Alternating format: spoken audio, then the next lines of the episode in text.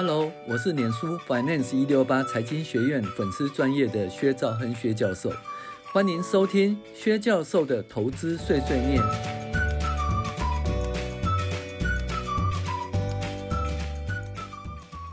各位学员大家好，我是薛兆亨薛教授。那我们今天讨论，哎，进阶财报分析第十二集是存货分析的重点哈。那这基本上呢。进阶财报分析，我们市面上没有这方面的课程哈，大概只有我在教。那可是因为我最近呢，已经没有开进阶财报分析的实体课程，就是只有网络课程。那因此我就录制这个网络课程的一个节目哈，就是视频哦。那那这个视频呢，如果大家想要看的话，去订阅我们的 App 哦，APP。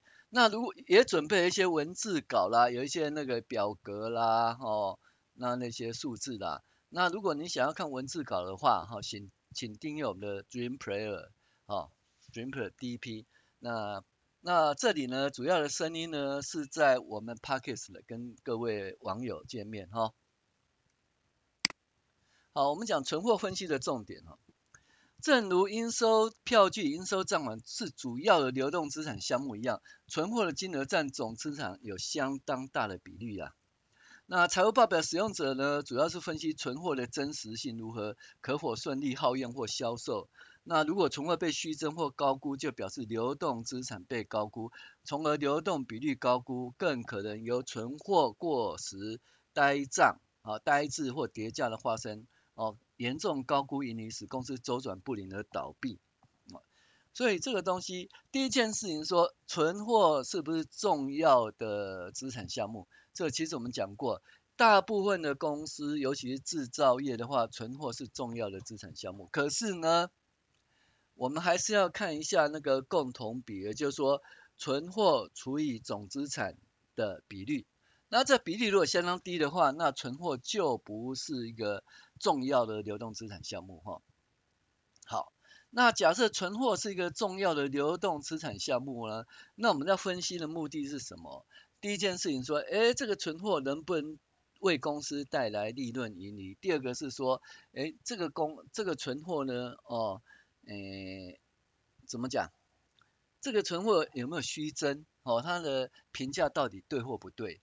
那基本上存货存在的原因呢，就是把它出售到出售掉，然后呢，比如说一百块存货呢卖出去变成一百二十块，那变成应收账款一百二十块，再收回来现金，再买存货一百块，然后再什么再卖掉一百二十块的应收账，再收回来哦，再变成现金。那每次的买进卖出买进卖出就多了二十块二十块，那所以你一百块呢？如果买进卖出两次了以后呢，你就赚了四十块哦，那就借由快速的周转、快速的销售，使公司呢能够达到获利的目标哈。那这是存货存在的主要目的了哈。那可是风险是怎样？第一个，存货能不能创造很多营收哈？呃，进而创造很多盈余。那第二个呢，也就是说，存货呢，它真实性如何？有没有高估？哦，那其实很多高估存货哈。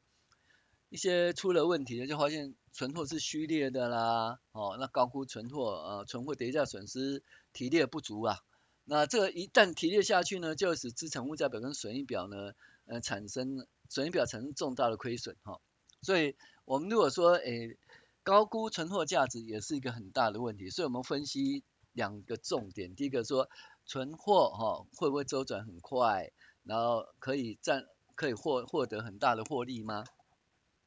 哦，那第二个就是说，呃，存货在变现的过程，哦，会不会产生很，第一个变现过程很快，第二个变成过程会不会产生很大的损失？那很大的损失基本上就是存货跌价损失了，哈、哦，提的够不够？哦，这还有就是说你会不会变卖？比如说你一百块的存货卖出去变五十块，那清仓大拍卖当然是存货会卖得很快啦，可是变现的过程中会产生很大的损失哈，这就存货的品质哈。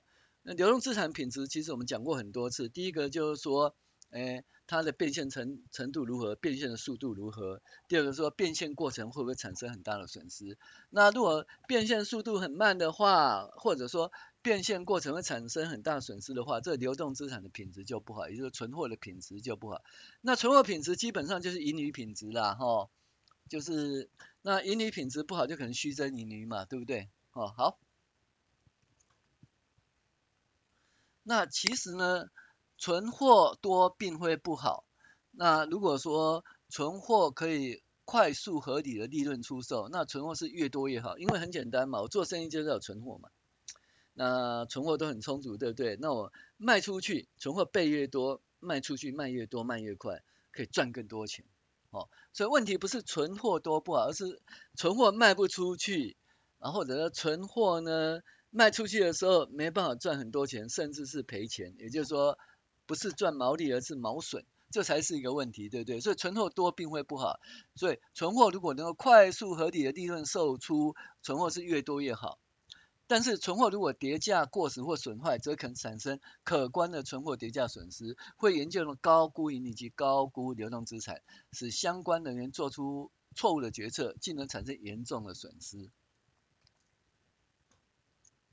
但是如果存货周转率提高，或者存货增加速度低于营业营业收入增加速度，就比较没有那个过时跌价或滞销的风险。你说存货周转率很高，就是说，嗯，上面是销货或销货成本，然后那个分母是存货嘛，那意思就是说，存货周转率很高，就是哎，一块钱存货可以创造很多的销货收入，那一块钱存货投入创造很多的销货收入，那这存货就很好。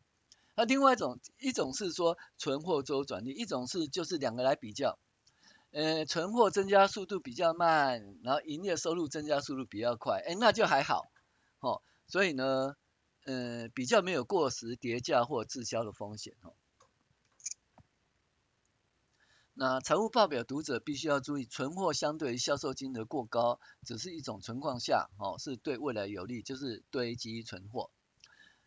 那存就是你囤货囤了很多存货，到底好还不好？那其实很难讲啊。比如说现在塑化原料价格大涨，而你刚好有很多存货，那你光这个价差哦就很多了，对不对？还有呢，这钢价大涨，你刚好有很多那个存货嘛，哦，那你这样的话，那你就会堆很多存，堆越多越好。或铜价上涨，你刚好很多电线的存货，或我有铜的存货，那堆越多越好。那它的风险是说，当存货大幅下价格下幅大跌的时候，比如说，哎，原物料价格下跌，你有一大堆原物料，那你就存货跌价损失嘛，哈。那或者是说，哎，钢价价格大幅下跌，你有很多钢铁，那存货跌价损失。那这个东西就像那个，像华航啦，还有那个应该是台电吧。那他当初的时候呢，他买那个石油啊，就是在很高的价钱买进。所以买越多的话存货，那因为当初石油价格大幅下跌啊，买越多是赔越多，所以华航跟那个台电这方面就赔很多钱哈。好，那如果已经确认原物料成本大幅上涨，那个企业在三五个月前所囤积的存货成本，基本上对企业获利是正面的。除此之外，存货过高对企业风险哦，比应收账款还大。因为存货过高可能显示要提列聚合的存货跌价损失，同时显示该公司下游景气不好，或者公司的竞争力已经不如别人，才发发生过多存货。这东西呢，其实就是在二零二二年下半年呢，跟二零二三年呢上半年大幅下跌的原因，就是说，因为在二零二二年、二零二一年以前呢，因为那个 double booking 哦，就是重复订货。那重复订货以后呢，就是好像营收都相当不错啊，呃，获利也相当不错。可是后来呢，他们就停止提货了，因为下游的状况也不是很好，不是很好原因其实还蛮简单，就是在那个 COVID-19 的时候呢，呃，大家都需要什么，在家工作或在家上学，所以就买了一大堆三 C 的产品啊，笔电啊，哦，手机啊，那买很多，所以呢，在那个。二零二零年、二零二一年、二零二二年上半年的时候，其实台湾的状况相当好啊，对不对？那整个上市公司获利都创新高。那上市公司获利创新高，那你其实你也看得出呢，台湾在二零二二年的时候，它的那个国民所得甚至高于韩国。很久以来都没有高于韩国。可是呢，二零二三年就没那么好了，为什么呢？因为二零二二年的下半年，二零二三年呢，就是因为就是以前该买三 C 产品都买了哈，那一下子呢就必须要过很多时间哈，才能够再恢复这个这个买气。意思就是说，这买气呢没办法比二零二二年、二零二一年更好，能够回到二零一九年程度就还不错了哈。那既然这样的时候呢，那就是这个存货就很多啦。那存货很多就很简单，从下游开始卖不出去，像那自行车要出了很大的问题哈，下游卖不出去。然后中游卖不出去，然后上游卖不出去，所以呢，下游的存货很多，中游就销货就会减少，因为存货多，你根本卖不出去。中游的存货很多，上游的存货当然就是上游的销售就很糟糕啦，对不对？因为中游存货很多，上游根本销货就不行，人家存货一堆嘛，所以存货很多呢，可能显示说要一要提列巨额的跌价损失，二。该公司下游景气不好，那导致于未来的销货收入、哦、会降低。其实还有还有另外一个问题哦，不止销货收入降低哦，它可能会使那个生产量降低，因为不需要生产嘛，人家早早就有存货。生产量降低会发生一个问题，就是闲置闲置闲置产能损失。这个东西我们会在另外一个那个案例会介绍闲置产能损失的问题哈。那这样子来看的话，就是可能会下游经济不好哦，就是营收不好嘛。那现在其实整个台湾就遇到这个问题啊，二零二三年就是这个问题。整个二零二三年呢，你可以看到营收 Y O Y 都比去年衰退，获利比去年衰退哈。那其实最主要是因为存货过多的问题啊。那或者公司的竞争力不如人，才会产生过多存货。此外，哦，企业存货过多，表示未来的产量会减少。而资本密集的公司，主要成本是固定成本，产量减少意味未来单位固定成本会增加，显示未来毛利成本会受影响。那如果你采用标准成本制度呢？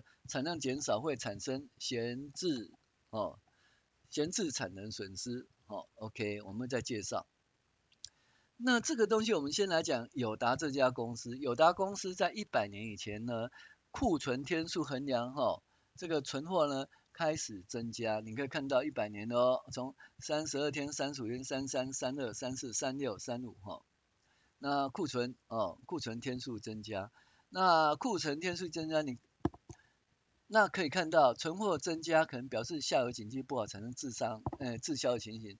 同时，呃，售价降低导致于存货跌价损失增加。存货增加使下期生产量降低，那使产能降低而产生闲置产能损失，而导致什么？毛利率下跌。您可以很清楚的看看出，一，呃，九九年第四季以后呢。这个友达存货呢，直又直接增加，对不对？增加以后的毛利率呢，就变负了六点九，负了八点三，负了四点三，呃，负的十点六，哈。库存增加，哦，导致毛，导致股价下跌，导导致毛利率下跌，哈。那我们看一下友达光电的存货呢，你可以看到它的，呃，九十九年的。六月三十号，哦，制成品存货是一百八十四亿，那一百年六月三十号是一百九十九亿，就增加了嘛，哈。那可以看到备抵存货损失就增加了，对不对？它九十九年的六月三十号是十七亿，然后，嗯，一百年的六月三十号是二十五亿，可以备抵存货增加嘛，啊，存货跌价损失啊增加。那再制品一样哦，它的备抵存货。跌价损失也增加哈，那这东西很明显的背抵损失呢，就会侵蚀你的那个损益啦。你可以看到十七亿变二十五亿就增加了，增加快十亿哈。那一百年的半年报可以看出背抵存货跌价损失远高于九十九年同期的哈。那其实在损益表里面呢，它会有一些东西，就销货成它那个销货成本加上出售原料成本账列。销货成本加出售半成品账内销货成本加其他营业成本加其他存货跌价损失加闲置产能成本。那销货成本跟营业成本 它中间有一些有一些差异啦哈。什么东西呢？什么销货成本，什么是营业成本？就是说，嗯，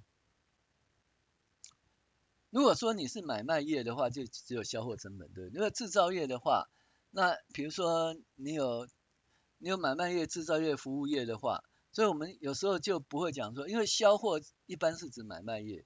那如果比如说你的加工业的话，叫加工成本嘛，对不对？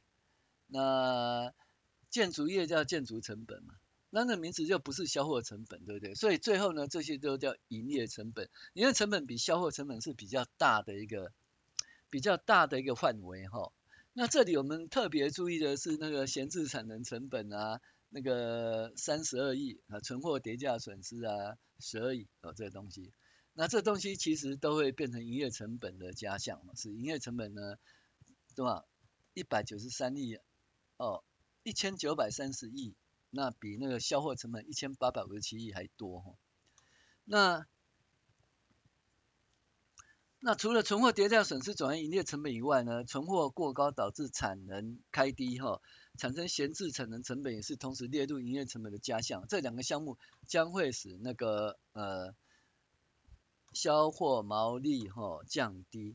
好，那所以呢，存货跌价损失大家都知道嘛，就是说。你目前的净变现价值低于你的账面成本，比如账成本是一百块，那你的净变现价值哈就只剩多少九十块，那你只要提列存货跌价损失十块钱，好，那当然还有闲置闲置损损失，还有闲置产能损失，那置哦就是有很多公司呢就很简单，如果说我的存货如果超过九十天或一百天，我会提列那个。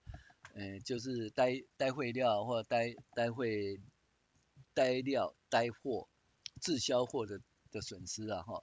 那另外是闲置闲置产能损失，是我们下一下一节课会跟大家介绍，因为涉及到成本会计的问题哦。所以我们现在这一节课先跟大家分析这个存货的基本分析。好，我是薛兆亨薛教授，谢谢您的收听收看，我们下期见。